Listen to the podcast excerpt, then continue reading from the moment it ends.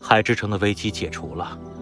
唉，虽然城主还在昏迷当中，不过，公主已经在居民们的投票下正式当选了新任城主。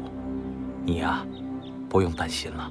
猴子警长和小鸡墩墩站在海之城的王庭里，那棵郁郁葱葱的大树前，一座崭新的墓碑立在树下，海龟静静地在这里永眠。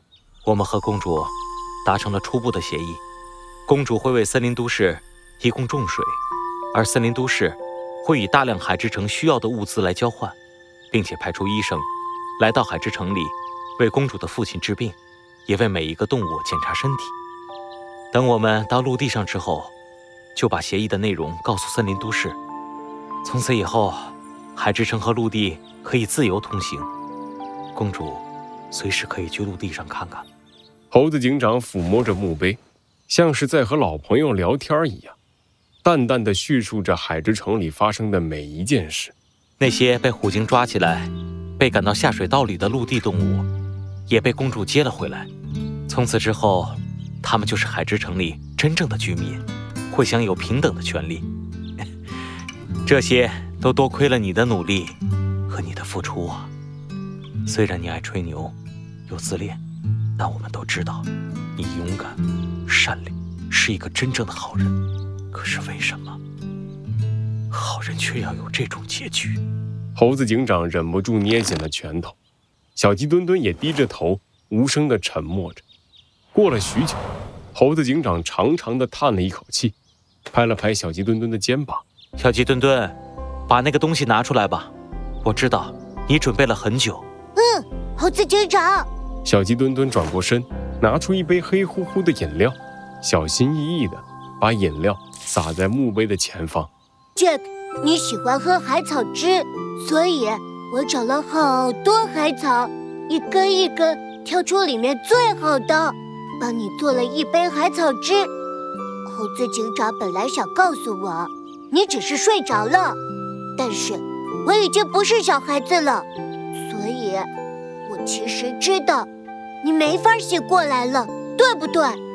我把海草汁洒到这里，如果如果你喜欢的话，你就变成一阵风，一片叶子，来告诉我好不好？像是为了回应小鸡墩墩一般，一阵微风轻轻吹来，晃动了树上的叶子。小鸡墩墩的眼里顿时充满了光彩，兴奋地跳了起来。猴子警长，是杰克吗？是杰克吗？他回应我了，太好了！猴子警长微笑的看着又叫又跳的小鸡墩墩，悄悄的捡起了一片树叶，用随身携带的钢笔写下一行字后，轻轻的放在了墓碑上。公主一直没有来看你，你不要怪她。海之城里实在有太多的事需要她去处理了。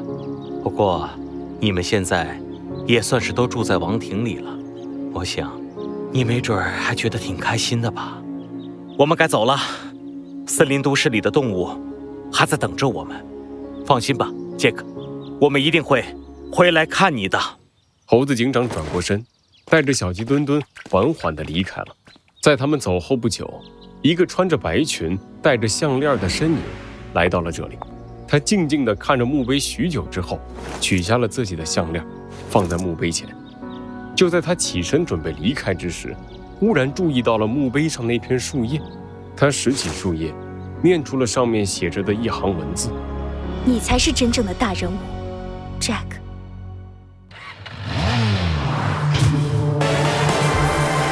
罪恶藏在谜题之下，真相就在推理之后。猴子警长探案记。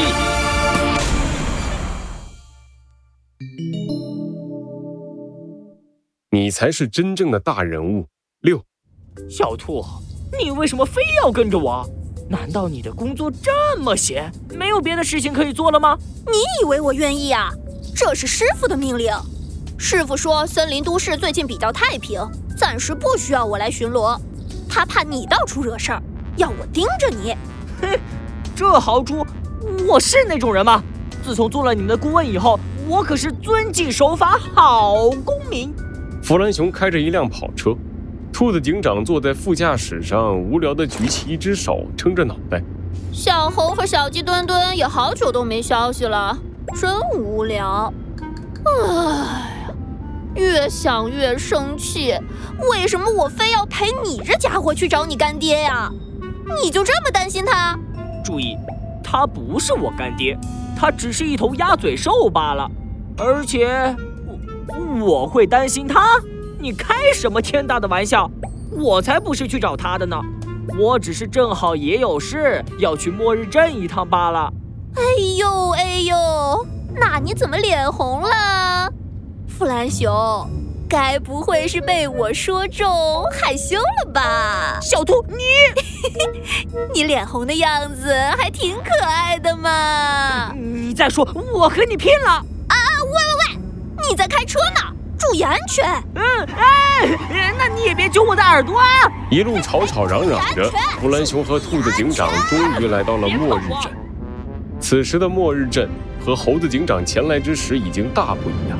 原本凌乱的涂鸦和散乱的废墟已经被收拾干净，内城的城墙也被拆除，整个末日镇呈现出一副井井有条的样子。